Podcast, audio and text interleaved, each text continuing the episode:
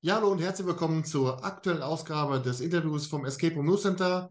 Heute wollen wir mal einen Blick werfen hinter die Kulissen von Paper Dice und wer könnte mir dazu besser Auskunft geben als Michael Bierhahn. Deswegen sage ich Michael, herzlich willkommen. Hallo Hartmut, herzlich willkommen, schönen Abend. Michael, grüß dich. Schön, dass es geklappt hat. Wird eine, wird eine spannende Geschichte und äh, dann lass uns mal eine richtig schöne Stunde machen nachdem ich bei den Recherchen schon gemerkt habe, wie facettenreich das ist, habe ich unheimlich Bock drauf und freue mich drauf. Und deswegen lassen wir starten. Ja, lass uns starten. Ich freue mich auch. Danke für die Einladung. Michael, in letzter Zeit kam ja mal wieder die sogenannten Räume von der Stange ins Gespräch. Äh, ihr bietet ja bei Exit Ventures insgesamt sieben Räume zum Kauf an. Wie schätzt du derzeit so die Lage auf dem Markt ein? Also ähm, ich finde, die Lage ist relativ gut vergleichbar mit 2019, also vor Corona. Ich glaube, der Markt hat sich gut ähm, erholt. Ähm, wir sind in vielen Bereichen auf Vorjahres- oder auf Vor-Corona-Niveau. Ähm, tatsächlich ist aber natürlich sagen, viele neue Player dabei und andere Player haben auch aufgehört. Aber die Nachfrage ist tatsächlich weiter ähm, ungebrochen. Und mich persönlich würde tatsächlich auch interessieren, wie viele Escape Rooms wir denn schon in Deutschland auch haben. Also ich persönlich schätze mehr wie 2000. Ähm, das heißt, Escape Rooms Business wächst weiter oder wächst wieder. Und das ist eine schöne Nachricht für alle, die in der Branche tätig sind. Ja, ich habe jetzt gelesen, der Heiner Steten ist wieder dabei, so die, die ganzen Anbieter, Anbieterinnen in Deutschland mal zusammenzusammeln und ich denke mal, wenn er am Ende da mal einen Strich drunter macht, werden wir mal gespannt sein, was da an Anzahl an Räumen bei rumkommt. Ich bin mal gespannt, aber 2000 ist schon eine Ecke, mein lieber Scholli. Ja, also wir hatten ja schon über 1000 2019. Ähm, und wenn ich schaue, wie viele neue Player dazugekommen sind oder wie viele sich auch in Corona auch nochmal erweitert haben, ähm, glaube ich, dass wir an der Grenze inzwischen ähm, kratzen können. Aber tatsächlich seit 2019 hat keiner mehr die Zahlen geprüft und, neu gezählt. Und deswegen freue ich mich, wenn da jemand sich die Mühe macht und das alles nochmal zusammenträgt. Ja. Kommen wir nochmal zurück auf Exit Ventures und die Angebote, die Räume, die dort angeboten werden. Ich habe bei den Recherchen das so verstanden, dass die, die so ein bisschen ähm, technisch und, und handwerklich was auf der Pfanne haben, dann auch in Eigenleistung äh, was beibringen können, um den, den Preis etwas günstiger zu machen. Ist es dann auch so, dass man aus diesem Angebot, was ihr anbietet, dass man da auch Komponenten rausnehmen kann, um den Preis etwas günstiger zu machen? Oder kann man so einen Raum letztendlich auch kaputt sparen? Ja, also ich glaube, beides ist möglich. Also ähm, zum einen ja, wir können natürlich ähm, auch zu sagen, es gibt nicht nur ganz oder gar nicht, sondern äh, wir gehen auch immer auf die Bedürfnisse ein, wer gerade eben Interesse hat, auch ein Escape Room zu eröffnen oder auch zu entwickeln. Und wenn halt jemand gerade ja stark in der Konstruktion ist und einfach Holz und Metall gut verarbeiten kann, aber halt schlecht in der Theatermalerei ist oder so, ähm, dann bieten wir da natürlich auch an, dass er viel Eigenleistung auch reinbringt. Ähm, das kommt tatsächlich immer darauf an, ähm, wer auf der anderen Seite ja gerade ist. In der Tendenz ist es tatsächlich eigentlich immer mehr auch schlüsselfertig, weil so viele Aufgaben eben anstehen ähm, mit Vermarktung, mit Personal, mit dem ganzen Aufbau der Firma, dass man da, da eigentlich froh ist, mit dem Bereich ähm, nicht viel zu tun zu haben. Jetzt stelle ich mir mal vor, wo ich ja handwerklich nun wirklich nicht die allergrößte Kerze auf der, auf der Torte bin. Wenn ich jetzt einen Raum von euch kaufen würde, gibt es dann auch eine Art Wartungs- oder Anschlussvertrag? Denn letztendlich, das muss ja auf einer gewissen Qualität auch gehalten werden, ne? Ja, also ja, wir bieten Wartungsverträge an. Ähm, tatsächlich ist es so, das ist eigentlich das Erste, was wegrationalisiert wird. Also die Quote, wo wir die Produkte dauerhaft pflegen, die ist sehr, sehr gering. Und ähm, das ist auch zu sagen, dieser Markt des, der, der gebrauchten Escape Rooms, der, der Instandhaltung der Escape Rooms, das ist was, was, glaube ich, jetzt einfach auch nachgelagert auch kommt. Man musste auch erst die Erfahrung machen, dass Escape Rooms einfach sehr lange auch am Markt etabliert sein können. Die ältesten Escape Rooms sind ja, sieben, acht Jahre und laufen immer noch und machen immer noch Kunden auch äh, sehr zufrieden. Ähm, aber die müssen natürlich stetig gepflegt werden, weil sie in einer großen Abnutzung auch ausgesetzt sind. Und ähm, ja, und hier sind wir natürlich auch aktiv und legen auch ein Stück weit auch den, den Fokus auch drauf. Aber dass Kunden von vornherein sagen, komm, ähm, ja, irgendwie 24 Stunden Support oder ähm, ihr kommt regelmäßig vorbei oder sowas, das ist doch auch was, wo man am Anfang nicht unbedingt den Bedarf sieht. Aber siehst du da auch die, die Gefahr, dass so ein Raum dann nachher im Laufe der Jahre verhunzt wird und das dann letztendlich auf, auf Exit Ventures dann zurückfällt? Ja, also die Erfahrung zeigt es äh, tatsächlich, gerade wenn Anbieter äh, ihre Pläne, ihre Finanzpläne oder ihre Ziele nicht erreichen können und dann eben auch anfangen, gerade bei sowas wie Instandhaltung auch zu sparen und ein Stück weit halt auch das Konzept dann einfach auch, ja, wie soll ich sagen, auszumelden. Ähm, und dann kommt jemand, der bei uns eigentlich einen Raum kaufen will. Wir schicken den zum Anbieter XY und sagen, teste doch mal den Raum. Ne? Das ist wie eine Probefahrt. Du musst ja wissen, was du kaufst. Und kommt dann zurück und sagt, das war eigentlich alles super abgenutzt und irgendwie das und das hat nicht funktioniert. Und dann ist natürlich einfach kein positiver Eindruck, der dann da hängen bleibt. Und es ist natürlich für uns immer auch ein bisschen schwierig, dann zu erklären, zu sagen, äh, wie dieser Raum gepflegt wird und, und, und ähm, ja, auch dann irgendwie nach mehreren Monaten oder Jahren dann auch noch ähm, spielbar ist. Das hängt halt nicht in unserer Macht, meistens zumindest nicht. Ähm, jetzt sehen wir mal in der Situation, jemand kommt zu euch, ein Anbieter aus der Stadt XY und sagt, ich möchte ganz gerne den Raum so und so kaufen, wie auch immer und du sagst, ähm, aha, aber es, bereits die Anbieter haben diese Räume oder diesen Raum eben schon in, im Portfolio. Gibt es von euch eine Empfehlung, wie weit dann zwei gleiche Räume auseinanderliegen müssen? Ja, eine Empfehlung, das ist, glaube ich, immer ein bisschen auch abhängig äh, zu sagen, ähm, wo man auch ist. Ne? Also ich meine, Ruhrgebiet oder NRW ist insgesamt sehr dicht besiedelt. Da hat man natürlich dann auch viel mehr Angebot, als wenn man jetzt irgendwo auf dem Land ist. Aber so als Pi mal Daumen kann man sagen, also mehr als eine halbe Stunde Fahrzeit, da muss es schon eben ein außergewöhnlicher Raum sein, ähm, dass man dann dort auch dann dorthin fährt. Also gerade zum Beispiel Horrorräume oder sowas, die sind natürlich sehr nachgefragt und da gibt es natürlich auch wenige sehr, sehr gute, die weit empfohlen werden. Da reist man auch mal durch, quer durch Deutschland. Aber jetzt so diese klassische Zielgruppe, Junggesellenabschied, wollen einfach mal einen Spaß haben am Freitagabend, die suchen sich schon was im Umkreis von einer guten halben Stunde Fahrzeit. Und deswegen ist zu sagen, alles unter einer halben Stunde Fahrzeit sollte man auf jeden Fall vermeiden. Also jetzt gerade noch so klassisch Bonn-Köln, wenn man da die gleiches Produkt aufbaut, dann hat man schon ähm, da, ähm, ich sag mal, auch gegenseitig eine Kannibal Kannibalisierung. Aber alles, was jetzt länger wie eine Stunde ist, ich glaube, das ist dann auch eher ein Vorteil auch für den Gast, dass eben nicht so weit reisen muss für das eine spezielle Erlebnis. Ja, Fand ich übrigens spannend. Auf der, auf der Homepage von Exit Ventures sieht man ja dann auch die, die Deutschlandkarte, wo man dann eben auch bei welchen Anbieter oder in welcher Stadt man dann auch eure Räume findet. Ähm, ja. In den letzten Wochen kam immer mal wieder so ein bisschen Kritik auf an Anbietern, die gleiche Räume unter verschiedenen Namen anbieten. Ähm, wie siehst du das und wo würdest du die Verantwortung sehen, dass sowas ausgeschlossen wird? Beim Hersteller, beim, beim Käufer oder wie schätzt du das ein?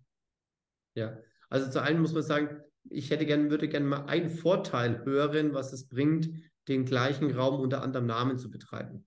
Also für mich ist es tatsächlich ein Stück weit eine Täuschung gegenüber an dem Gast oder an dem Kunden und von daher kann man das auf jeden Fall nicht empfehlen. Also ich kenne kein Argument, was dafür spricht. Wenn man sagt, der originale Titel, der passt nicht in mein, in mein Markenbild rein oder ich glaube, dass ein anderer Titel ähm, sich besser vermarkten lässt, dann kann man das ja trotzdem tun und in der Beschreibung auch ganz klar reinschreiben, zu sagen, Achtung, dieser Raum wird auch unter dem Titel XY in anderen Städten vermarktet. Aber wenn man den Hinweis bewusst weglässt, findest du schon eigentlich eine Täuschung.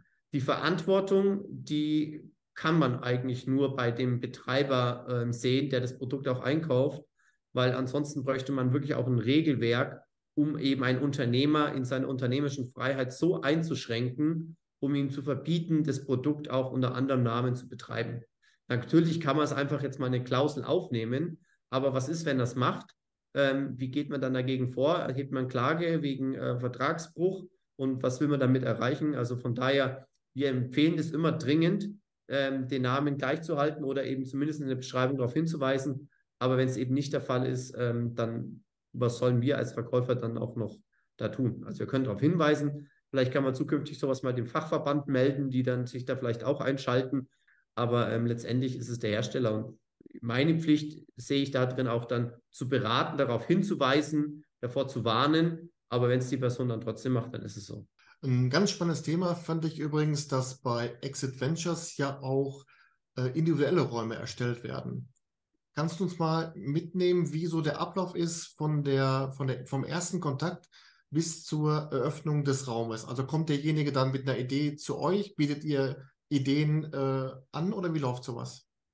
Ja, also zunächst muss man sagen, wenn jemand einen individuellen Raum anfragt, dann ist immer, glaube ich, am Anfang auch äh, wichtig, mal das Bewusstsein dafür mal ähm, abzufragen, was sowas dann auch betriebswirtschaftlich, aber auch äh, vom Entstehungsprozess her, was das bedeutet.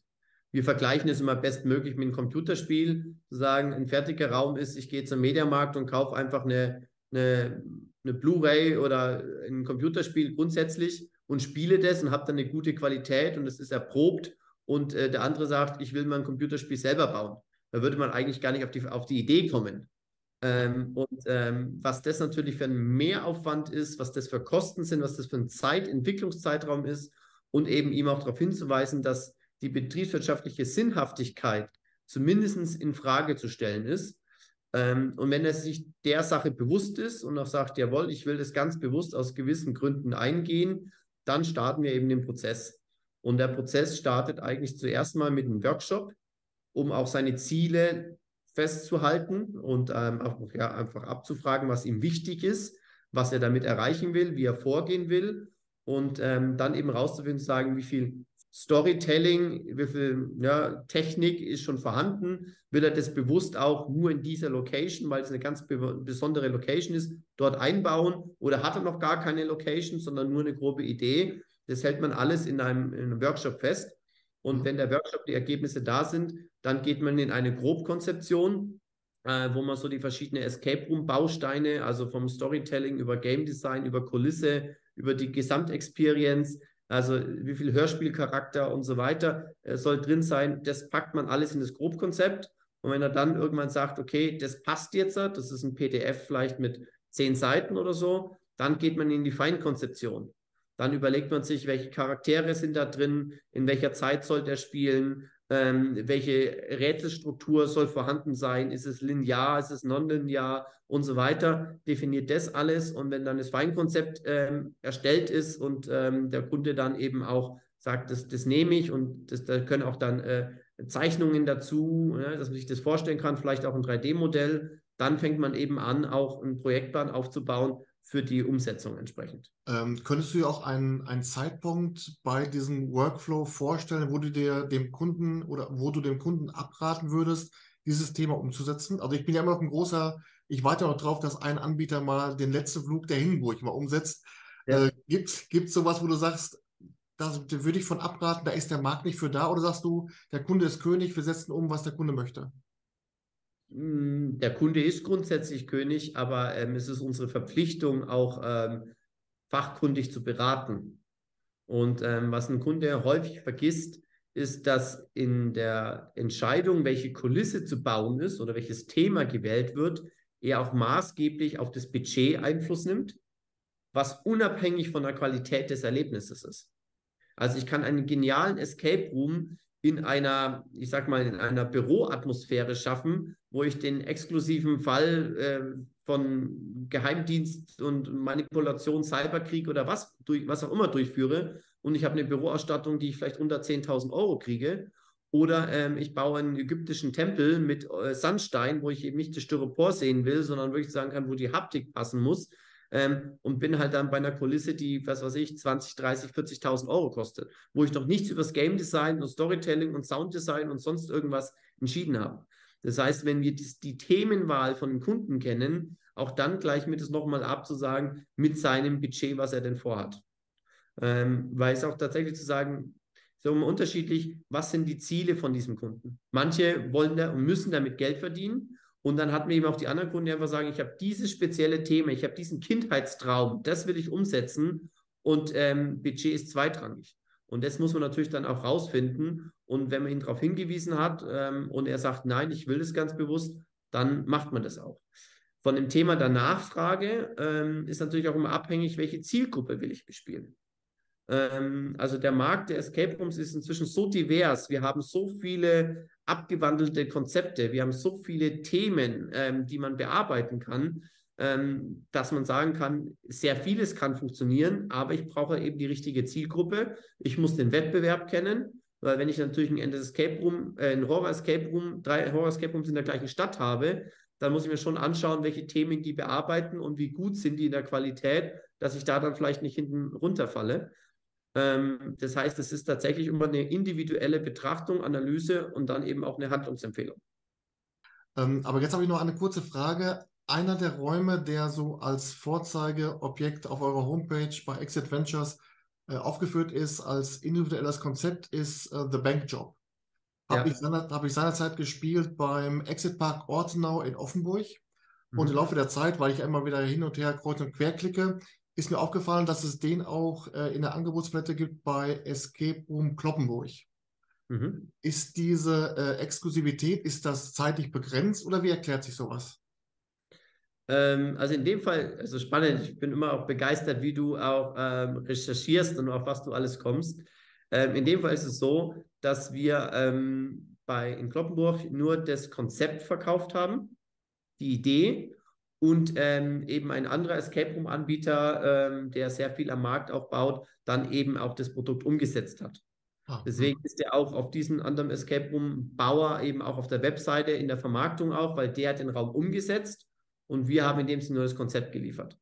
Und da muss man halt auch sagen, ist natürlich auch immer die Frage, geografisch gesehen, wo sind unsere Handwerker, wo ist die Baustelle, wie viel Reisezeit entsteht dort.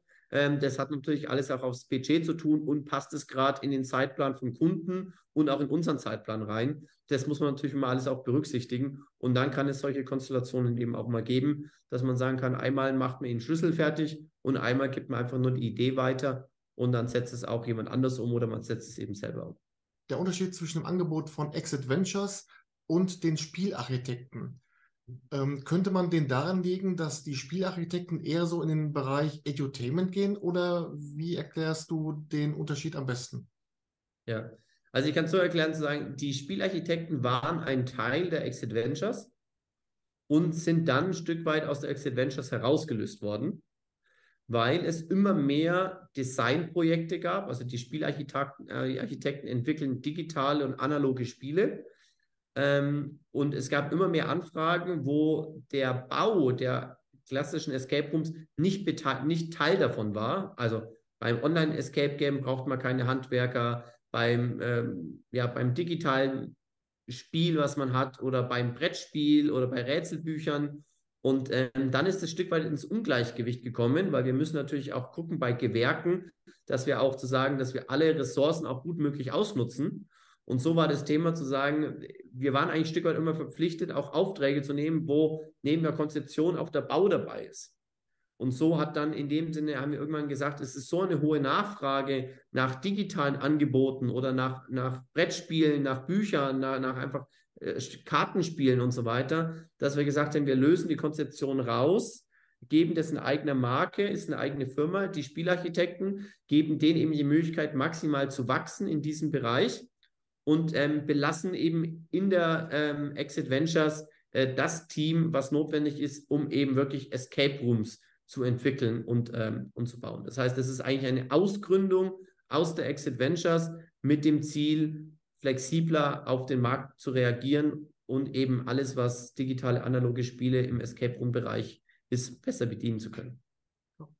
Wobei das natürlich auch eine spannende Idee ist, wenn ein Anbieter, eine Anbieterin sich dann so einen kleinen Gesamtkosmos macht. Stell mir vor, eben auf der einen Seite dann das Angebot der Escape Rooms vor Ort, dazu dann passend eben äh, das, das Online-Game, dann vielleicht noch ein Brettspiel dazu, ist auch vielleicht eine, eine Variante, die man vielleicht mal ins Auge fassen kann, äh, um eben dann auch so diesen, diesen Wiedererkennungswert äh, des Anbieters zu, zu generieren. Ne? Ja, ähm, das war auch was, was wir bei unserer ähm, Elorca Erlebnisfabrik in Bottrop versucht haben, dass wir sagen, dass wir die Geschichte des Meta-Universums, was wir darüber gebaut haben mit Adventum und so weiter, dass wir das in vielen verschiedenen Produktarten auch wieder aufleben lassen. Tatsächlich ist es so, dass es super schwierig ist, den Kunden in dieses Universum hineinzuziehen, weil er natürlich auch zu sagen, also ja, wo konsumiert er das? Und er müsste ja wirklich schon ein, ein, ein Fan dieser Marke werden und dann eben dort vor Ort eben auch alle spielen. Und in der Praxis ist es häufig so, dass man eben halt ja gerne divers spielt, also bei verschiedenen Anbietern verschiedene Erfahrungswerte eben auch machen möchte und dass da die Nachfrage im Moment tatsächlich ja eher noch verhalten ist. Also man träumt immer so, das neue Meta-Universum wie Harry Potter oder Herr der Ringe oder sowas zu, zu erstellen. Aber man muss halt auch realistisch sein und sagen, einfach im Escape Room-Markt mit so vielen Anbietern, mit so viel Angebot inzwischen, ähm, ist es halt sehr schwierig, dass sich das dann auch wirklich auch rechnet. Das ist auch eher sozusagen, wenn ich ein Enthusiast bin, wenn ich meinen mein Lebenstraum verwirklichen will, dann gönne ich mir halt auch vielleicht noch ein Rätselbuch zu meiner Story oder irgendwie ein Brettspiel dazu. Aber aus betriebswirtschaftlichen Gründen kenne ich keinen Anbieter, der das erfolgreich umgesetzt hat. Ich kam da drauf, weil in Zeiten der, der Lockdowns ist mir aufgefallen, ähm, dass Mysteria Escape in Obernkirchen, die haben ja den äh, Haunted Hotel, den Escape Room und haben dann in Zeiten der Lockdowns eben nochmal äh, mit der verschwundene Koffer ein Online-Game dazu gemacht, das eben in, in den gleichen Kosmos spielt. Aber das war wahrscheinlich auch die, der, der Sondersituation geschuldet. Ich denke mal auch genauso wie du sagtest, man muss dann erstmal auch dann äh, die Grundlage dafür schaffen, dass das auch der Kunde konsumiert. Ne? Richtig, ja. Und die Sonder Besonderheit, die kann ich absolut unterstreichen. Also viele haben gesagt, warum nicht ein gutes Spielkonzept, was die Leute wirklich auch ja, physisch begeistert hat in meinem Escape Room, warum das nicht digitalisieren, wenn die Leute eben in Corona nicht kommen können. Und dann hat man eben ein bestehendes, gutes Fun Konzept eben versucht, ins Digitale zu übertragen. Ähm, das war aber eben der, der Not geschuldet, dass man eben nicht in den Standort kommen konnte. Und ähm, das führt jetzt tatsächlich, mir ist keiner bekannt, der das jetzt erfolgreich fortführt oder jetzt sich entscheidet, ein bestehendes, gutes Konzept in die digitale Welt ähm, ja, zu transformieren und das eben auch unter betriebswirtschaftlichen Aspekten. Ähm, kommen wir noch mal kurz auf den Bereich Edutainment zurück, den ich gerade schon angesprochen habe. In letzter Zeit hört man immer wieder, dass in, in Museen und in kulturellen Einrichtungen dann auch Escape Rooms eingebaut werden. Ist das vielleicht auch irgendwann mal eine Möglichkeit, dann auch ernste Themen in so eine äh, Stunde Escape Room mit reinzubringen, wie zum Beispiel ähm, der Löwe von Münster gibt es ja dieses, was immer wieder mal ähm, äh, aufgebaut wird. Ist das aus deiner Sicht auch eine Möglichkeit, da ernste Themen zu verpacken? Oder ist damit dann der Kunde überfordert, weil er sich halt eben eine Stunde, eine Stunde machen will? Ja.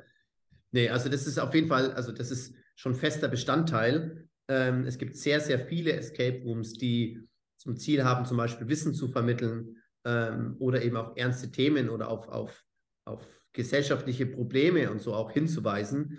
Nur meistens sind es eben die, die ähm, auch soziale Aspekte haben oder die bei einer äh, Museum oder öffentlichen Hand oder was dann betrieben werden. Und die sind halt von diesem privaten Marketingumfeld, wie man es halt so kennt, ähm, von unserem, ja, von der normalen Branche ein Stück weit ein bisschen ausgenommen. Das heißt, als Spieler ist es ein bisschen schwierig, da dann auch aufmerksam drauf zu werden oder die auch zu finden. Ist tatsächlich was zu sagen, ähm, ja, für, für Blogger oder für, für Portale, die über Escape Rooms berichten, da vielleicht mal genau diese Zielgruppe oder diese Produkte, ähm, besser gesagt, ähm, mal aufzulisten. Also es gibt sehr, sehr viele Escape Rooms, die das Ziel haben, Wissen zu vermitteln oder kritische Punkte anzusprechen.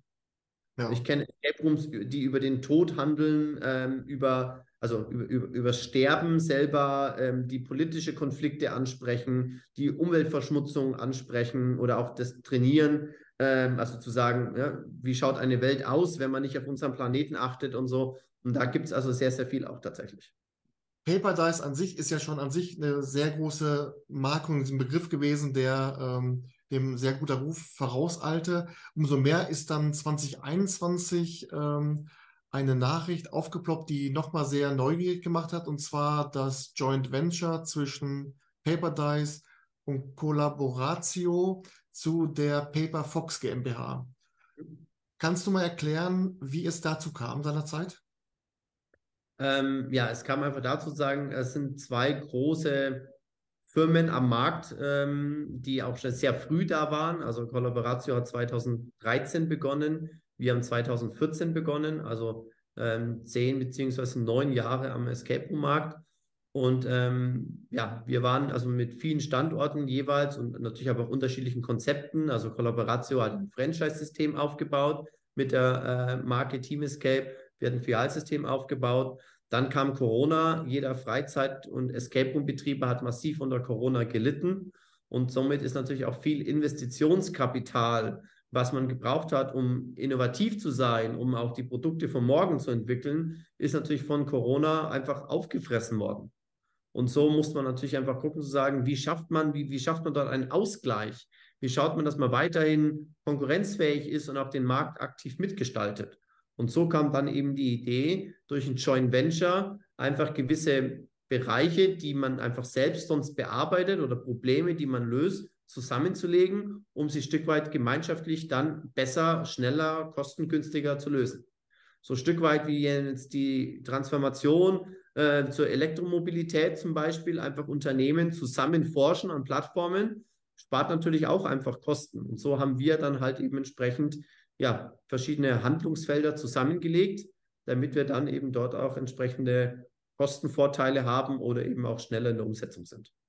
Gibt es denn eigentlich auch Vorteile aus diesem Joint Venture, die sich jetzt dann auch erst so im, im Tagesgeschäft ergeben haben, wo du sagst, das war jetzt auch wirklich etwas, wo sich dieses Joint Venture besonders gelohnt hat? Ähm, ja, klar. Also natürlich zu sagen, ähm, alles, was mit Performance Marketing zu tun hat, was mit Marken, Marketing und Werbematerialien natürlich zu tun hat, ist mhm. natürlich einfach zu sagen, ist mehr Kraft da, mehr Budget da, um auch Sachen professioneller umzusetzen, ähm, aber natürlich auch im Bereich der Produktentwicklung. Also man muss sich halt vorstellen, jeder Escape Room ist ein Stück weit ja ein, ein Kunstwerk, ein, ein, was ganz Individuelles. Und wenn man dann eben anfängt, so ein Escape Room, den man auch neu entwickelt hat, dann eben auch mehrfach in Deutschland zu bauen, drei, vier, fünf, sechs Mal, dann hat man natürlich dort einfach auch Kostenvorteile, die man wiederum schon im Vorfeld bei der Entwicklung auch berücksichtigen kann.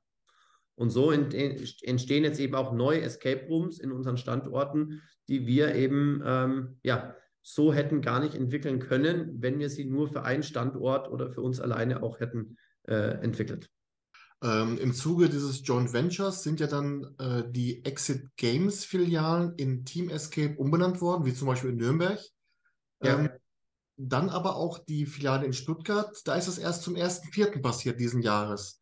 Äh, wo lagen da die Gründe dafür? Was du immer alles weißt äh, oder was du auch wissen willst, äh, sehr, sehr, sehr, sehr spannend.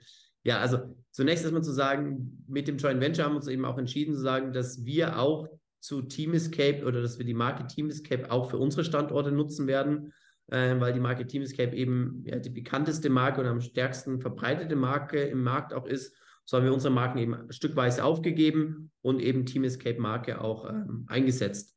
Und hier war aber zu sagen natürlich, dass man nicht den Markenwechsel bei allen Standorten gleich macht, sondern ein Stück weit einen Stufenplan erzeugt.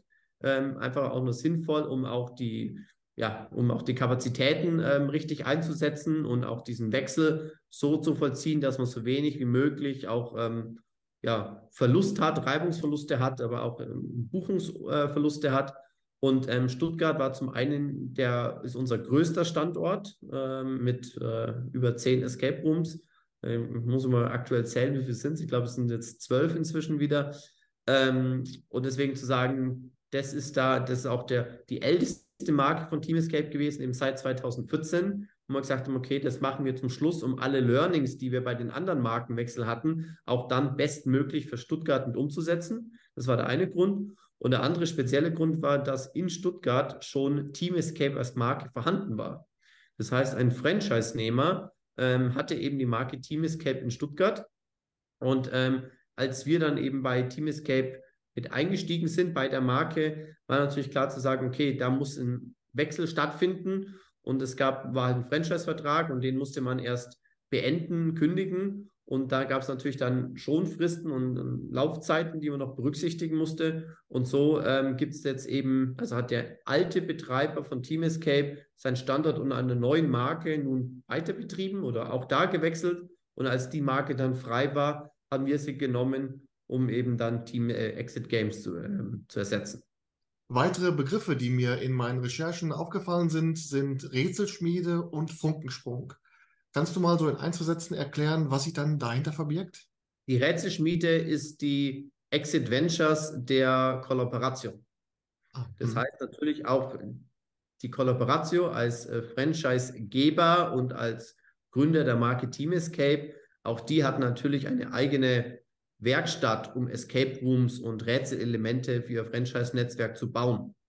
Und ähm, diese Marke ist ein logischer unternehmerischer Schritt, ein Stück weit dann auch bekannt zu machen, zu vermarkten, um eben auch mal Auftragsgeschäft zu erzeugen. Daraus ist die Rätselschmiede entstanden. Das heißt, wir haben jetzt natürlich auch über das Joint Venture ähm, neben der Exit Ventures eben auch noch eine zweite Werkstatt sagen wir mal, in unserem Netzwerk, wo man eben bei einem größeren Auftrag eben dann auch gemeinschaftlich agieren kann. Also es gibt ja durchaus auch Anfragen, wo Anbieter sagen, ich möchte gleich mit drei, vier, fünf, sechs, sieben Escape Rooms starten. Und manchmal reichen dann die eigenen Kapazitäten nicht aus. Und so kann man dann es dann eben entsprechend auch zusammenschalten. Also es ist aus unserem neu entstandenen Netzwerk einfach ja die Escape Room Manufaktur, die Escape Room Werkstatt, die eben bei unserem Joint Venture Partner äh, existiert hat und eben jetzt hat auch parallel mit äh, ja, sich selbst vermarktet.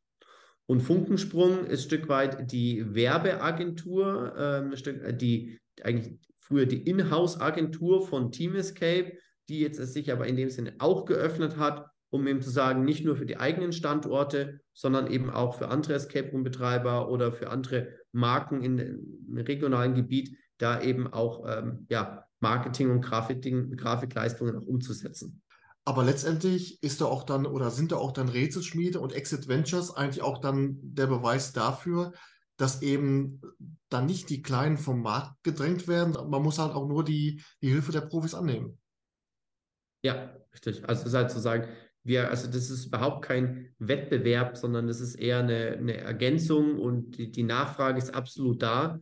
Ähm, es ist aber sozusagen, es entstehen ja immer mehr Escape Rooms und viele Escape Rooms haben ja schon eine gewisse Laufzeit. Die müssen auch gepflegt werden, da besteht ein neuer Bedarf, die müssen wir auch mal upgraden. Und ähm, also da ist genug äh, ja, Markt auch noch, um im Dienstleistungsbereich sich auch auszubreiten. Ähm, es ist was ganz Normales. Ich meine, es gibt irgendwie ein neues Produkt, wie, was damals der Escape Room war. Und dann gibt es erstmal genug Produkte im Markt, jeder löst seine Probleme selbst. Und irgendwann geht es halt in die Phase über, wo es dann eben vom Gebrauchtwagenhandel, also wie beim Auto, wie, wie beim Gebrauchthandel, als eben auch äh, zu sagen Instandhaltung, Reparatur, Neubau, da eben auch genug Dienstleister auch da sind. Und ähm, auch die Dienstleister, wir verstehen uns alle untereinander und äh, tauschen auch mal Aufträge aus oder ähm, helfen uns gegenseitig. Man hat ja nicht immer zu, zu jeder Zeit genug Kapazitäten, um jede Anfrage auch zu bedienen.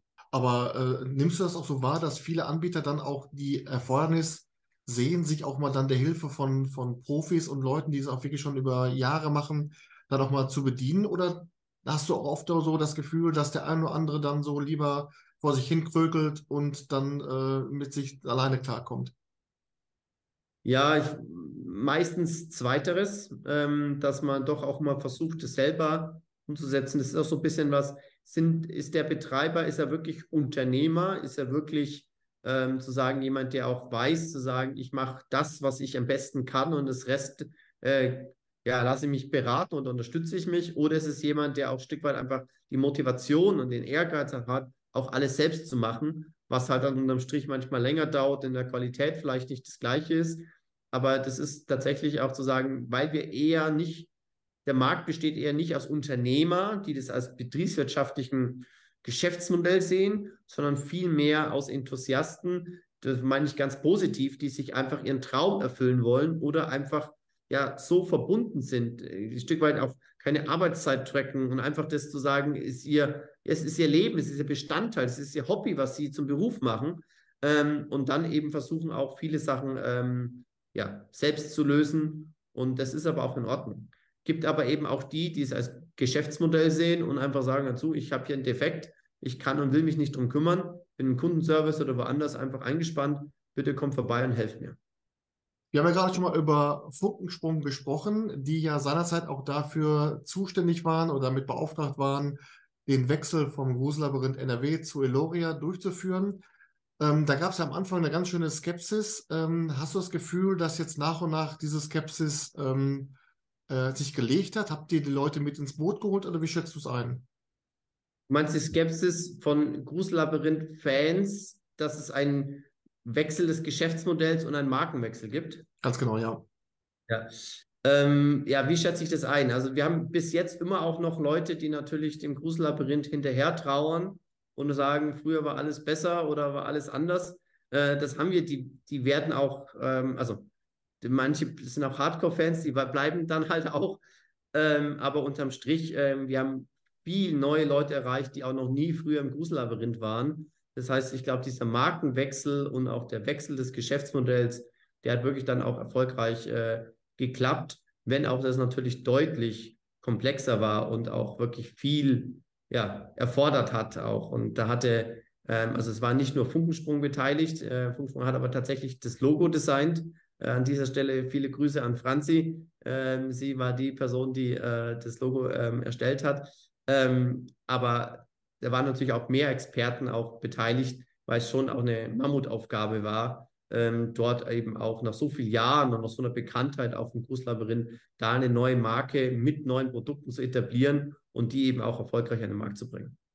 Ja, ich könnte mir vorstellen, dass einige Anbieter und Anbieterinnen diesen ganzen Bereich Name des Escape Rooms oder des Standortes, Logo und Marketing an für sich äh, komplett unterschätzen, weil sie denken, ja komm, wenn ich gute Räume habe, dann der Rest fluppt von alleine. Äh, siehst du das auch so, dass einige das unterschätzen und vielleicht auch da viel öfter mal die Hilfe von, von Profis äh, zu Rate gezogen werden sollte? Ja, also es ist natürlich so, sagen, man muss immer bewusst sein, von, an was macht der Kunde seine Kaufentscheidung ähm, abhängig oder von was macht er sie abhängig. Und ähm, man kann ja den Escape Room meistens im Vorfeld nicht besichtigen ähm, und sieht auch nur sehr wenige Fotos von innen. Ähm, und deswegen muss man sich halt anhand von Bild, Text und Titel Preis, dann vielleicht noch Rezessionen, sich davon ein Bild machen. Und ähm, das ist halt nicht einfach mal schnell mit Handyfotos gemacht. Ähm, beziehungsweise kann man machen, aber hat halt nicht den Erfolg, wie wenn ich das wirklich durchdenke und eben auch entsprechend präsentiere. Und ähm, hier sind schon viele Anbieter, die sich sehr stark auf das Produkt konzentrieren. Aber letztendlich beginnt halt die Erfahrung des Kunden oder auch zu sagen das ganze Erlebnis eben auch schon im Verkaufsprozess. Also wie einfach ist es, einen Termin zu finden? Äh, wie einfach ist es, meine Fragen zu beantworten? Gibt es vielleicht FAQs, die im Vorfeld erstmal erklären, was alles möglich ist, was nicht möglich ist? Ähm, aber auch die Geschichte, ist die spannend für mich? Passt es vielleicht auf meine, ja, auf meine Gruppe? Ne? Ich habe vielleicht jemanden dabei, der kann nicht durch Tunnel krabbeln, weil er kaputte Knie hat. Ja, das will ich doch im Vorfeld wissen, welche Anforderungen es dort auch gibt. Oder jemand, der vielleicht eine englische Sprache nur spricht, also oder also nicht Deutsch spricht kommt er dann auch weiter und so. Das sind so Punkte, die man einfach so viel wie möglich Informationen auch mitteilen muss. Und natürlich, man muss es spannend machen. Man will ja ein Erlebnis haben. Man will ja seine Zeit sinnvoll nutzen, um einfach, ja, Emotionen zu erleben. Was, das, das soll nachhaltig äh, positiv in Erinnerung bleiben. Und da will man natürlich die richtige Entscheidung treffen. Und wenn man da eben nur mangelnde Informationen hat, dann verliert man halt den einen oder anderen Gast auch. Das ist immer das, was ich dann in den Interviews den, den Anbietern, Anbieterinnen aus meiner Spielersicht nur mit auf den Weg gebe. Fotos von den, von den Räumen, die müssen ja nicht mal irgendwie groß was spoilern, wie auch immer, aber die einfach nur einen Eindruck vermitteln und eine gute Homepage, die dann schon Bock macht. Äh, das sind schon zwei Aspekte, die einfach dann auch bei der Wahl eines Raumes auch äh, eine große Rolle spielen. Definitiv, ja. Ähm, wir sind eben nochmal auf das Thema gekommen, ähm, Gesamtwelt, Kosmos und so weiter. Äh, was man sich aufbauen kann. Ähm, da bin ich drauf gestoßen. Es gab ja zu Anfang im Eloria-Kosmos auch einen Eloria-Shop in der Innenstadt von Bottrop. Ja. Jetzt habe ich, hab ich gehört, der ist inzwischen geschlossen. Ist dem so und wenn ja, warum? Ja, also ich bin immer wieder erstaunt, was du alles recherchierst. Also ja, er ist geschlossen. Wir sind gerade im Rückbauen. Ähm, die Gründe sind vielfältig. Äh, man muss aber tatsächlich sagen, die Geschäftsidee, ähm, Escape Room Tickets und Escape Room Artikel in der Fußgängerzone zu vermarkten, in der Stadt, wo man auch einen Standort hat, die kann man nicht, äh, die ist nicht gescheitert. Also da kann man nicht sagen, das funktioniert nicht. Was aber die Herausforderung war, ist zu sagen, dass wir in einer durchaus schwierigen Innenstadtlage waren. Also sozusagen die Innenstadt der Stadt Bottrop ähm, leidet wie viele andere Innenstädte auch unter hohen Leerstand. Und es ist nachweislich so, dass die, ähm, ja, dass die Kundenfrequenz, also die Besucherfrequenz, die dort durch die Straßen auch laufen, ähm, sehr, sehr gering war. Und wir haben auch viele Statistiken geführt, zu sagen, also die Straße war halt einfach keine belebte Straße mehr. Und das muss man sich vorstellen, wenn man so einen Shop irgendwo macht, wo einfach keine Laufkundschaft ist, dann ist es natürlich extrem nachteilig im Verhältnis, wenn man da wäre, wo einfach viele Leute vorbeigehen, schönen Laden sehen und da gehe ich nochmal rein. Und äh, das heißt zu sagen, wir haben uns wahrscheinlich entschieden, den Laden oder einen Fehler gemacht, uns in der falschen Lage, in der falschen Stadt diesen Store auszuprobieren. Ähm, Und noch dazu muss man dann auch sagen, dass wir auch falsch eingeschätzt haben, dass Kunden ähm, oder wie gerne Kunden sich eigentlich vor Ort beraten lassen versus online zu kaufen. Also wir hatten auch das Gefühl oder die Hoffnung, dass ähm, nach Corona die Leute wieder viel stärker in die Innenstadt zurückkehren und einfach ihre Shoppingtouren machen ähm, und sich dort eben auch Produkte anfassen und beraten lassen. Und ähm, das war tatsächlich eine falsche Betrachtung des Marktes. Ähm, sieht man ja auch viele Einzelhändler, die jetzt nach und nach auch pleite gehen, Insolvenz anmelden oder neuer Leerstand entsteht in, in Städten, in Innenstädten, weil eben die Kunden nicht mehr so stark ähm, vor Ort konsumieren. Also ich muss anreisen, muss einen Parkplatz finden, muss die Sachen tragen und so weiter. Da ist halt der digitale Markt und der Online-Markt einfach noch viel stärker geblieben. Und das ist also, Corona hat etwas verändert, was nicht mehr zurückkommt. Und ähm, deswegen ähm, ist auch der Ticketverkauf und die Ticketberatung ein Stück weit einfach nicht so stark gewesen, wie wir es uns angenommen haben. Dementsprechend ist das Geschäftsmodell ähm, in dem Bereich zu sagen, weniger stark gewesen. Gleichzeitig war der Zubehörverkauf aber grundsätzlich interessant. Aber dafür, also sozusagen, viele Kunden waren froh, dass sie die ganzen Amazon-Produkte auch mal händisch sehen konnten und sich empfehlen konnten, sagen, was ist denn ne, das beste Produkt, weil Thalia hat jetzt auch nicht alles gelistet, was eben Anbieter, Escape Room Anbieter ähm, anbieten. Da hatten wir viel mehr Produkte, aber dafür hat wieder eben die Besucherfrequenz auch gefehlt. Aber wir haben die Geschäftsidee nicht komplett begraben, aber zumindest in dieser Stadt mit diesem Angebotsstruktur ähm, hat es dann keinen Sinn mehr gemacht. Ja. Aber wäre es eine Idee, das ganz dicke Brett zu bohren und dann so eine Location, zum Beispiel jetzt im, im Zentrum Oberhausen, dass man dann noch so zwei Walking Acts dabei hat, die doch Flyer verteilen. Hier im Hause könnt ihr auch dann ähm, Tickets von Eloria oder ist das dann schon wieder ein Schritt zu hoch gedacht? Also ich glaube, dass sich von den Personalkosten her und von dem Ertrag, was man auch pro verkauften Artikel oder Ticket auch hat, tatsächlich eigentlich nicht lohnt.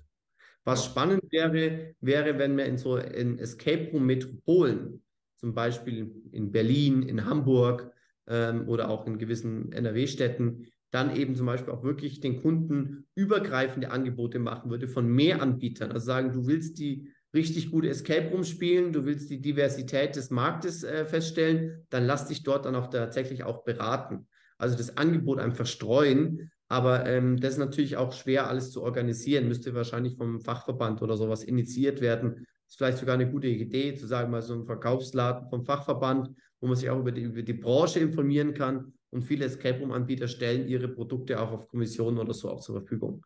Aber es ist ein hoher administrativer Aufwand, ne? Gutscheine verkaufen, wie werden die eingebucht, Tickets und so. Ähm, und es gibt halt im Moment einfach viel mehr attraktivere Ideen, äh, die man verfolgen kann. Und deswegen, ja, wird schon seinen Grund haben, warum es eben noch nicht so viele probiert haben. Äh, in Nürnberg gibt es jetzt auch einen Raum mit The Haunted, der so in den Bereich Grusel, Horror reingeht. Kannst du uns mal mitnehmen, wie es dazu kam, dieses Genre dann dort zu bedienen? Ja, ähm, wir hatten ähm, relativ früh am Markt, schon 2014, einen Horror Escape Room der bis heute sehr, sehr erfolgreich lief und läuft. Und zwar ist es der Blutrausch, den es in Deutschland tatsächlich auch in einigen Städten auch gibt. Und ähm, der war, ja, da wollten wir einfach irgendwann dieses erfolgreiche Konzept durch ein neues Konzept ablösen. Auch weil es einfach wir viele Anfragen hatten, um Blutrausch neu zu bauen in der anderen, also in der jeweiligen Stadt. Und ähm, einfach durch die Häufigkeit, wie er in Deutschland vorhanden ist, war es nicht mehr möglich, ihn irgendwo noch an vielen Stellen zu bauen. Also er ist in fast jedem Bundesland bereits vertreten, an vielen Standorten. Wir haben selber bei vielen Team Escape Standorten. Und dann haben wir eben gesagt, wir brauchen einen Nachfolger. Und dann haben wir entschieden, diesen Nachfolger komplett von vornherein äh, neu zu konzeptionieren, zu bauen. Und daraus ist dann The Haunted entstanden. Ja. Und kannst du mal so mit zwei, drei Sätzen umreißen, um was es da in The Haunted geht? Ja, The Haunted ist ähm, eine klassische Geschichte von einem Geisterhaus, die ähm, Darsteller suchen und die über Zeitungsannoncen eben entsprechend ja, auf sich aufmerksam machen. Und die Spieler, die kommen und denken, dort einen Job äh, anzunehmen, stellen dann eben ganz schnell fest, dass sie ja die nächsten Opfer eigentlich sind. Und so kommen sie unter falschen Vorwand eben ähm, in eine schwierige Örtlichkeit und dort äh, müssen sie dann eigentlich um ihr Leben fürchten. Ähm, was mir da so als Gedanke mal einfällt, du sagst gerade, ihr seid schon mal mit Blutrausch schon mal in diesem Sektor, diesem Genre tätig gewesen, jetzt mit The Haunted ein nachgelegt. Könntest du dir eigentlich vorstellen, dass ihr so ein ähnliches Konzept wie damals das Grusellabyrinth NRW auch jetzt mal unter äh, Paper Dice Flagge aufbauen würdet? Oder muss eben dann auch dieser Faktor des, des Wiederspielwerts und dieser nicht nur saisonal verfügbaren Räume dann auch gegeben sein? Ja, ähm, also die Frage war ein Stück weit zu sagen, ob wir die Ideen vom Grusellabyrinth nochmal auch in der Paper Dice aufleben lassen. Ja, so, so, so ein Gesamtkonzept ähm, mit, äh, mit Walking Acts und mit eben diesem ganzen Gruselthema, wie es eben auch beim Grusellabyrinth NRW war, aber halt dann, da, da war es ja nur saisonal zu, zu Halloween und kurz und davor und dahinter. Ja, ja, es ist tatsächlich, ähm, also ist Horror natürlich ein spannendes Genre und ich freue mich sehr für den deutschen Markt, dass Horror Escape Rooms mehr und mehr in Deutschland Fuß fassen und durch sehr erfolgreiche Konzepte, wie zum Beispiel jetzt Leute, äh, Räume aus Griechenland oder auch aus Prag wie der Poltergeist, da eben auch neue, neue Maßstabe, Maßstäbe setzen. Tatsächlich aber unser Fokus ist auch immer zu sagen, auf Firmenkunden, auf äh, Schulklassen, aus ähm, einfach auf zu sagen, also auf eine breite Zielgruppe, und hier ist die spitze Zielgruppe von ähm, Escape Rooms, äh, von, von Horror Escape Rooms, ist für uns immer nur eine Nische. Wir wollen das im Portfolio haben, deswegen haben wir es ja Haunted als Nachfolger von äh, Blutrausch designt und werden jetzt auch in mehreren Städten aufbauen. Aber zu sagen, ein starker Fokus auf eine Horror-Location zum Beispiel, das ist nicht Teil unserer Unternehmensstrategie. Wir möchten Produkte anbieten für die, für die breite Masse, für den Durchschnittsspieler, für Neuspieler und da ist zu sagen, überlassen wir anderen dann, wie zum Beispiel Geheimdepot in Dorsten, die sich sehr stark konzentrieren auf echten Horror und ähm, Grusel. Ähm, aber das ist einfach eine Unternehmensausrichtung, das macht jeder ein bisschen anders. Ja. Jetzt ist es so, wer mich kennt, der weiß, dass ich ein unfassbarer Fan bin von, von Trailern. Also wenn die so richtig Bock macht auf die Räume. Und auch von The Haunted gibt es einen wirklich sehr guten Trailer, den ich auch dann gleich so in die Playlist meines YouTube-Kanals gespeichert habe. Jetzt habe ich oft das Gefühl, die Trailer pushen, die ploppen auf, wenn der Raum eröffnet wird und verschwinden dann so ein bisschen in der Schublade. Mhm. Hättest du eine Vorstellung, hättest du eine Idee, wie man die Attraktivität und die dauerhafte Attraktivität der Trailer steigern könnte? Ja, man müsste es ja einfach mehr in den Mittelpunkt rücken. Man müsste vielleicht ähm, ein Portal über Escape Rooms machen, wo man anhand der Trailer aussucht, ähm, welchen Raum man vielleicht spielen möchte. Ich meine, das sind so Punkte, äh, zu sagen, man müsste die einfach viel besser vermarkten ähm, und eben auch vielleicht mal, vielleicht mal eine Preisauszeichnung machen, zu sagen, der Fachverband ähm, macht man einen Preis für die besten Werbetrailer und ähm, nicht nur die Escape Room als Produkte werden bewertet, sondern eben auch Trailer zum Beispiel, weil es ist ja auch ein Handwerk, einen Trailer zu erstellen. Ähm, aber kommt ja vielleicht noch bei uns in der Branche. Aber tatsächlich, weil eben viele auch keinen Trailer haben und auch das Qualitätsgefüge bei den Trailern sehr, sehr unterschiedlich ist, gibt es da einfach auch noch keine einheitlichen Strukturen. Ich würde es begrüßen, wenn es zu jedem Escape Room-Konzept einen Trailer gibt, der ein bisschen darauf aufmerksam macht, was dort eben auch passiert. Ähnlich halt wie es für jeden Kinofilm, für jeden, ja, für jede Serie gibt es einen Trailer, um einfach so zu vermitteln, was dort passiert. Ähm, aber es ist natürlich auch immer eine Kostenfrage und eine Kapazitätsfrage auch. Ähm, in welchem Geschäftszweig bei euch, bei Paper Dice, würde man einen Ansprechpartner finden, wenn ich sage, ich möchte gerne einen Trailer erstellen lassen? Bietet ihr sowas auch an? Ja, bieten wir auch an. Ähm, tatsächlich arbeiten wir damit ähm, viel mit Freelancern zusammen, mit Dienstleistern, die das eben, also der eine macht die Videoaufnahmen, der andere macht vielleicht den Schnitt, der andere macht die Musikproduktion. Also da greifen wir auf ein Netzwerk zurück und man wäre da auf jeden Fall bei der Exit Ventures richtig. Also die Exit Ventures hat schon sehr, sehr viele Trailer gemacht. Viele Trailer, wo, wo man gar nicht weiß, dass sie von der Exit Ventures sind. Da einfach anfragen, aber auch mal eine Preisnummer zu sagen, also äh, oder eine Hausnummer zu sagen, also unter, ich sag mal, 1500 Euro, ähm, ja, kriegt man eigentlich keinen Trailer, den man irgendwie sinnvoll nutzen kann. Und es gibt ja auch schon Anbieter, die über KI ähm, Videotools sicher schon eigene Trailer aufgebaut haben. Also da gibt es noch eine spannende neue Entwicklung. Vielleicht ist das so der letzte Anstoß, den man gebraucht hat, um da dann eben auch entsprechend ähm, ja, die Grundlage zu schaffen, dass nahezu zu jedem Escape Room es auch einen Werbetrailer drin gibt. Ja, Aber zu der KI-Geschichte werden wir nachher nochmal kommen. Das ist ein spannendes Thema. Ähm, schon sehr gespannt drauf. Ähm, kommen wir nochmal kurz zu dem Standort in Stuttgart. Ähm, zum 1.4. ist ja dann auch die Umfirmierung erfolgt. Und da ist dann auch mittlerweile ein Abenteuer aufgetaucht, ähm, Rabbit 6, das man ja unter dem Namen auch schon äh, in, damals im Grusellabyrinth NRW kannte. Ähm, ich war erst der, der Fehleinschätzung unterlegen, das sei ein, ein Kinder-Escape Room, aber das ist ja ganz und gar nicht so. Ähm, mhm. Ähm, dieser, dieser Zirkuswagen, der seinerzeit in Bottrop dafür genutzt wurde, das ist jetzt aber auch umgemodelt.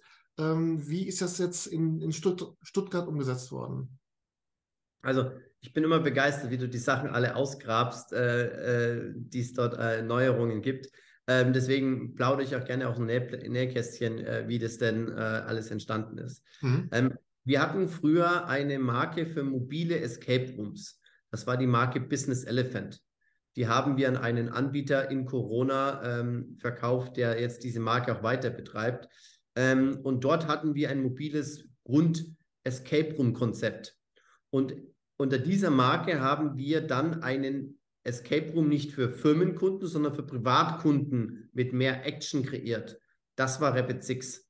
Mhm. Und die Besonderheit dieses Escape Rooms war, dass er mobil war, also sinngemäß überall schnell auf- und abgebaut werden konnte. Also eine klassische Firma, die eben sagt, ich möchte in der Kantine etwas, äh, eine Feier und ich will ein Escape Room haben, dann haben wir den dort aufgebaut.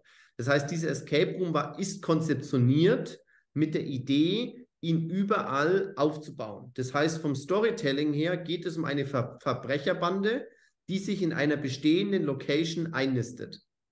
Völlig egal, ob das der Waschkeller ist, ob das ein Zirkuswagen ist, ob das das Hinterzimmer ist, ob das äh, was auch immer ist, ein, Zelt ist. Und dementsprechend ähm, haben wir diesen Escape Room, was wir, den wir nicht mitverkauft haben, als wir diesen mobilen Escape Room Bereich abgestoßen haben, haben wir dann als Stück weit als Wander-Escape Room an verschiedenen Standorten eingesetzt. Unter anderem damals im Grusellabyrinth. Für die Zeit, wo wir in den Innenbereich ausgebaut haben, den Zirkuswagen hatten, haben wir also diesen Escape Room, der Stück weit ein mobiler Wander-Escape Room war, in den Zirkuswagen eingebaut. Mhm. Und dann ähm, als ähm, Explorer und Eloria alles eröffnet hat, haben wir den dann in dem Sinne wieder zurückgebaut. Und der Raum wurde inzwischen so stark optimiert und kam so gut an, dass wir dann gesagt haben, diesen mobilen Escape Room, den können wir auch an anderen Standorten in verschiedenen Szenarien einsetzen. Und jetzt setzen wir ihn eben an vielen Standorten ein und überlegen uns halt die Location oder die, das Setting, in dem wir das aufbauen. Und in Würzburg hatten wir zum Beispiel einen schönen alten Gewölbekeller und haben dort einfach einen Waschkeller reingemacht, einen fiktiven Waschkeller, wo dann diese Rapid-Hasen da eben entsprechend äh, tagen.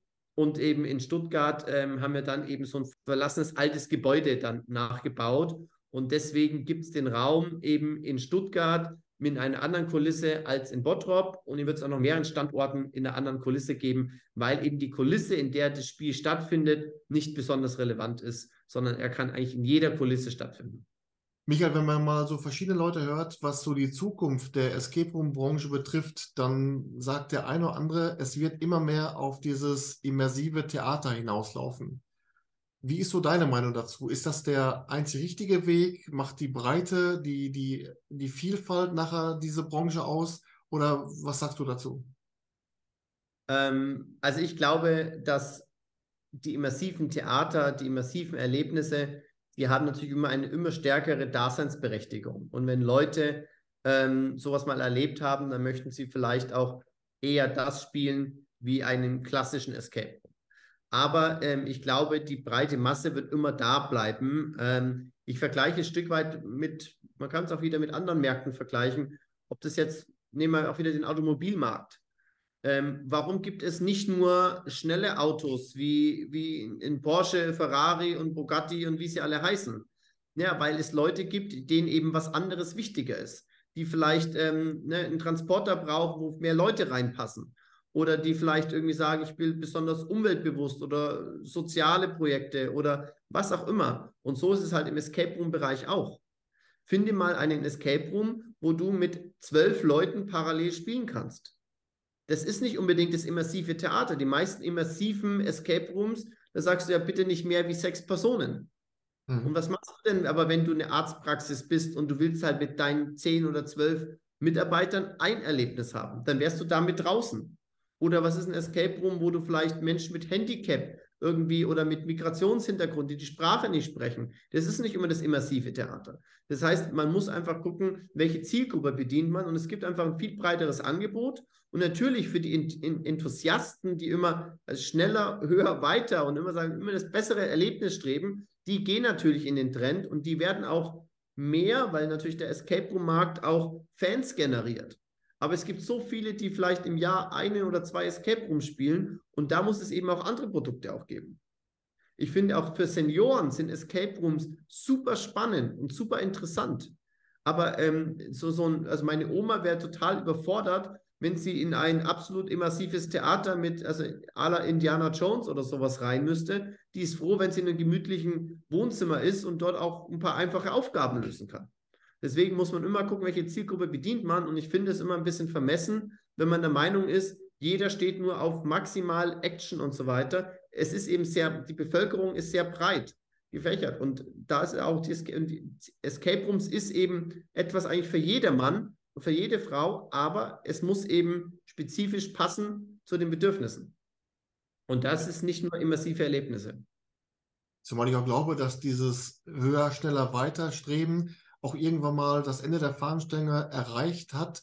Denn letztendlich, das wirst du ja wahrscheinlich genauso sehen, müssen ja Escape Rooms auch auf einer hohen Qualität auch für den Kunden bezahlbar bleiben. Ne?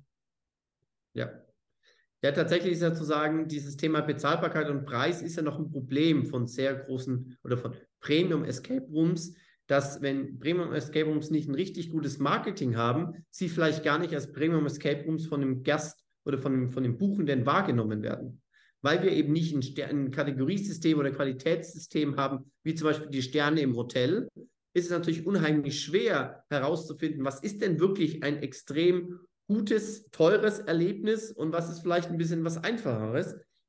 Und deswegen, weil das Preisgefüge noch nicht klar, also zu sagen, es gibt richtig schlechte Escape Rooms, die den gleichen Preis haben wie richtig gute Escape Rooms, ähm, aber der Kunde bucht halt trotzdem, weil er den Unterschied nicht kennt. Das würde der ganzen Branche auch helfen, auch richtig teure Escape Rooms auch zu entwickeln, wenn man wüsste, man könnte auch vielleicht den doppelten Preis verlangen. Für mich immer ein super Beispiel von The Room in Berlin mit Brandon Darkmoor, ein absolut geniales Escape Room Erlebnis. Das kostet genauso viel wie bei uns ein Escape Room im Europa Center ähm, bei Team Escape ähm, Secret Service, was wir auf weniger wie 30 Quadratmeter aufgebaut haben, was ein toller Rätselraum ist aber nicht vergleichbar ist mit diesem immersiven Erlebnis. Aber es ist halt einfach für den Kunden nicht unterscheidbar. Und ähm, ich hatte damals mit Chris Lattner gesprochen, sagen, wie preist du den denn ein? Und er hat einfach ganz klar gesagt, sagen, ich kann ihn gar nicht höher einpreisen, weil sich einfach die Leute dann es nicht buchen würden. Und das ist natürlich zu sagen, da gibt es Unterschiede, die man einfach auch schon wirklich, ja, hoffentlich irgendwann besser in den Griff kriegt und auch transparenter gestalten kann. Aber da sind wir noch nicht. Und das deckelt natürlich einfach auch die Entwicklung der Premium Escape Room Anbieter. Deswegen der Trend geht dorthin zu mehr Qualität in allen Bereichen. Das ist gut. Ähm, das soll auch so weitergehen. Aber zu sagen, ja, wie, wie aufwendig, wie komplex Escape Rooms sind, auf welcher Größe sie stattfinden, da gibt es eine Vielfalt und die wird es auch weiterhin geben.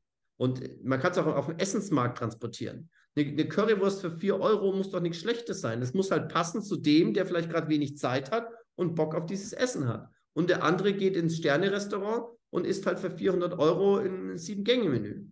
Und beides hat seine Daseinsberechtigung. Und so ist es im Escape Room-Bereich genauso. Und mancher geht ins äh, Schickimicki-Restaurant geht hungrig raus und nachher noch zu Burger King. Ja, ja. Michael, jetzt warst du immer schon jemand, der ähm, in verschiedenen Aspekten vorangeschritten ist, der auch visionär ist, was würdest du sagen, äh, was könntest du dir vorstellen an Neuerungen, was in nächster Zeit so in die Escape Room-Branche, was dort Einzug halten könnte? Ja, also vieles wurde ja schon ausprobiert und manche Sachen haben ähm, vielleicht nicht immer gut funktioniert und da muss man dranbleiben und irgendwann funktionieren sie. So wie auch schon vor dem iPad es irgendwelche Tablets gab und die waren halt noch nicht erfolgreich und irgendwann hat man die Stellschraube geschoben und dann ist es erfolgreich. Und so glaube ich bei Escape Rooms ist auch zum Beispiel die ähm, der crossmediale Einsatz. Also ich finde es super spannend, Escape Rooms, wo man eben auch mal für eine gewisse Phase eine VR-Brille aufsetzen muss, um einfach in einer virtuellen Welt Aufgaben, Rätsel zu lösen, um mit den Informationen im realen Escape Room auch wieder Aufgaben zu lösen. Mhm. Oder eben zu sagen, vielleicht auch mal, ja, in ein Hörspiel abtauchen, indem man einfach mit Telefondialogen auch mal zu sagen, den Escape Room, den Escape Room Bereich ausbricht, gerade zum Beispiel im, unter Einsatz von KI-Sprachmodule, wo man dann eben auch da zu sagen, ne, den Escape Room gedanklich verlässt und woanders dann ähm, weiterspielt oder die Informationen zurückholt. Das finde ich ein sehr spannender Einsatz, also crossmedialer Einsatz ähm, für das Escape Room-Erlebnis. Und dann natürlich einfach, ja, verschiedene andere Konzepte. Also wir haben ja mit dem Loop Escape Room ähm, in der Elore Erlebnisfabrik mal ausprobiert zu sagen, was ist denn, wenn man in einer Art Zeitschleife gefangen ist, nur zehn Minuten für, für, für Rätselaufgaben hat oder ein Escape Room in absoluter Dunkelheit, wo man einfach sagt, der, der Augensinn ist gar nicht mehr da. Das sind so Ideen, wo wir auch merken, dass eben auch der Markt auch darauf reagiert, sich das auch anschaut und irgendwann wird es eben auch vielleicht auch Themen geben, die sich da auch mit durchsetzen. Und ähm, das heißt, die Vielfalt und die, die, die, die, die Veränderung des, des Grundkonzepts von Escape Rooms, da wird, glaube ich, einiges auch kommen. Das wäre auch schon früher gekommen, wenn nicht Corona gekommen ist, weil mit Corona natürlich viel weniger Zeit und auch Kraft und, und finanzielle Mittel hatte, um auch etwas auszuprobieren. Also ich glaube, die Vielfalt der Escape Room-Arten, die wird deutlich ähm, wachsen. Hoffentlich auch unter dem Einsatz von künstlicher Intelligenz, weil das ist auch ein super spannendes Thema. Ja, ähm, gerade zu diesem Thema KI. In welchen Bereichen könntest du denn den Einsatz dieser künstlichen Intelligenz vorstellen? Ja, also zum einen natürlich als, als aktiver Charakter in einem Escape Room, mit dem ich eben chatte, mit dem ich telefoniere, der mir Telegrafennachrichten oder sonst etwas schickt, wo ich einfach eine ganz andere Möglichkeit habe, ähm, also eine Vielzahl an Charakteren eben in das Spielkonzept hineinzubringen, mit dem ich dann eben entsprechend interagieren kann. Also, schönes Beispiel, stell dir einen ägyptischen Tempel vor, äh, mit lauter äh, Mumien da drin und man hat irgendwie Superkräfte und kann mit den Mumien kommunizieren, was die damals alles erlebt haben und was mit denen passiert ist. Und man deutet dort irgendwie ganz viele Gräber an und kann auf einmal mit 30 verschiedenen Mumien kommunizieren und hat einfach, ne, also individuell kann man die Sachen fragen, weil es einfach äh, trainierte Chatbots sind. Super spannende Idee, wie man Escape Room auch ja, modifizieren oder weiterentwickeln kann.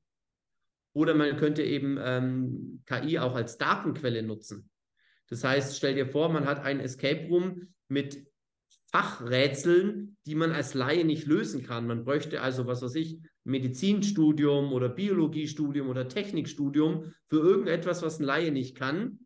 Und man könnte aber den, den Experten in Form eines KI-Charakters ja, befragen und auch nach, nach, nach realen Fachkenntnissen ähm, abfragen, die man dann nutzt, um eben einen Fach-Escape Room zu lösen. Also in kurzer Zeit Experte im medizinischen, biologischen, physikalischen Bereich zu werden und dort einfach auf einen ja, KI als Buddy nutzen in dem Sinne. Oder eben auch KI im Bereich von Individualisierung. Dass man eben sagt, dass der Gast ähm, Teil des Spiels wird. Indem vielleicht ein vorher gemachtes Foto irgendwo in ein Video automatisch reingerendert wird oder ähm, ja, in einem Computerspiel auftaucht oder so. Da gibt es so viele Möglichkeiten, wo KI einfach auch in kurzer Zeit etwas individualisieren kann, dass man sein perfektes individuelles Spielerlebnis hat. Auch da gibt es super spannende Möglichkeiten. Ja, aber geht das nachher auch oder kann das nachher auch in die, in die Richtung gehen, dass dann die KI den Spielleiter ersetzt? Nicht? Das ist auch die Möglichkeit. Ähm, da haben wir auch, wir sind ja auch ähm, Produzent ähm, oder Herausgeber äh, von Hintpad, einer Spielsteuerungssoftware für Escape Rooms. Aber diese automatisierte Hintgebung, dafür brauche ich einen gewissen Grunddatensatz. Und das erfordert wiederum, dass es Escape Rooms eigentlich mehrfach gibt, die aber auch super eigentlich identisch laufen, dass man genug Daten generiert hat, um dann eben damit auch die KI zu trainieren. Und, ähm, und das bedeutet natürlich zu sagen, das kann man probieren bei Escape Rooms, die eben häufig vorfinden, äh, die, man, die man häufig spielen kann.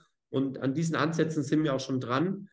Aber es ist halt wichtig, dass wenn man Personal durch KI ersetzt, dass es keinen Qualitätsverlust gegenüber den Kunden gibt. Der Kunde sollte es nicht mitkriegen, dass man Personal durch KI ersetzt hat.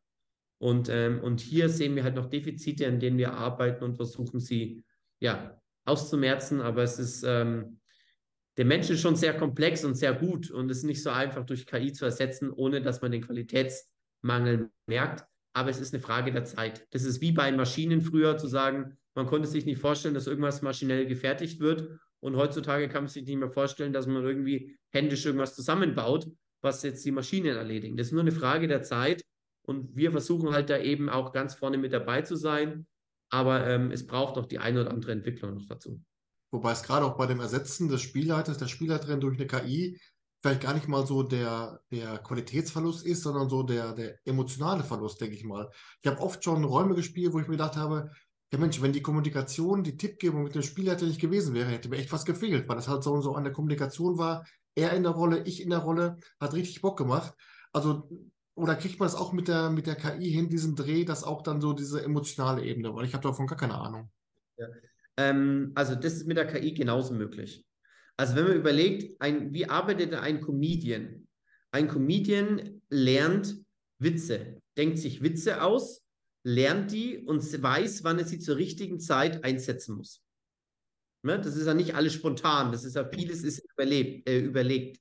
Und, ähm, und das Gleiche kannst du natürlich in der KI genauso auch antrainieren. Einfach zu sagen, das Thema Humor, also Humor kann man planen und dann eben abrufen, wenn eine gewisse Situation eintritt.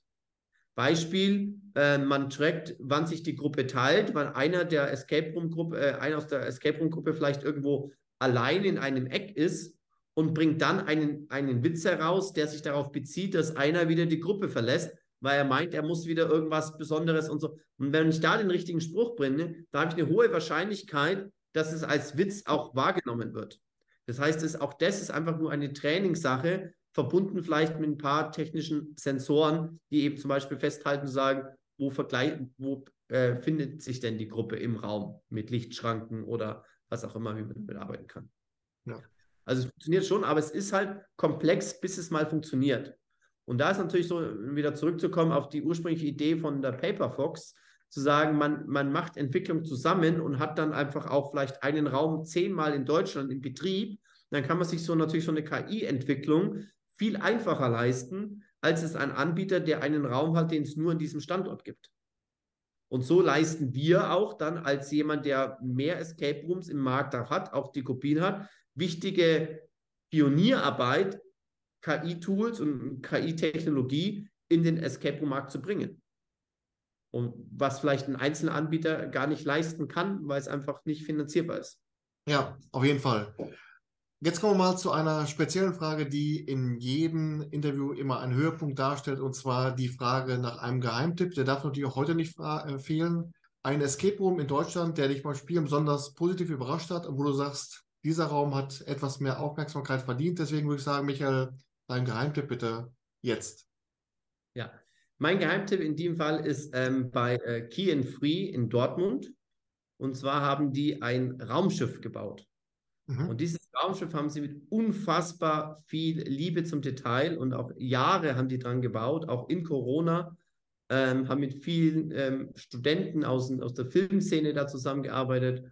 Und ähm, die Jungs und Mädels, die dort dran gearbeitet haben, ich weiß eben, die haben so viel Herzblut reingelassen. Und dieser Raum, der ist meistens noch unter dem Radar. Ähm, den kann ich nur empfehlen. Tatsächlich weiß ich gerade den Namen leider nicht. Der letzte ähm, Planet. Der letzte Planet, alles klar. Danke für die Ergänzung. Dankeschön. Ja, wunderbar. Ich darf mich recht herzlich bedanken, dass du dir die Zeit genommen hast für dieses wirklich kurzweilige und sehr informative Interview und äh, sage vielen Dank.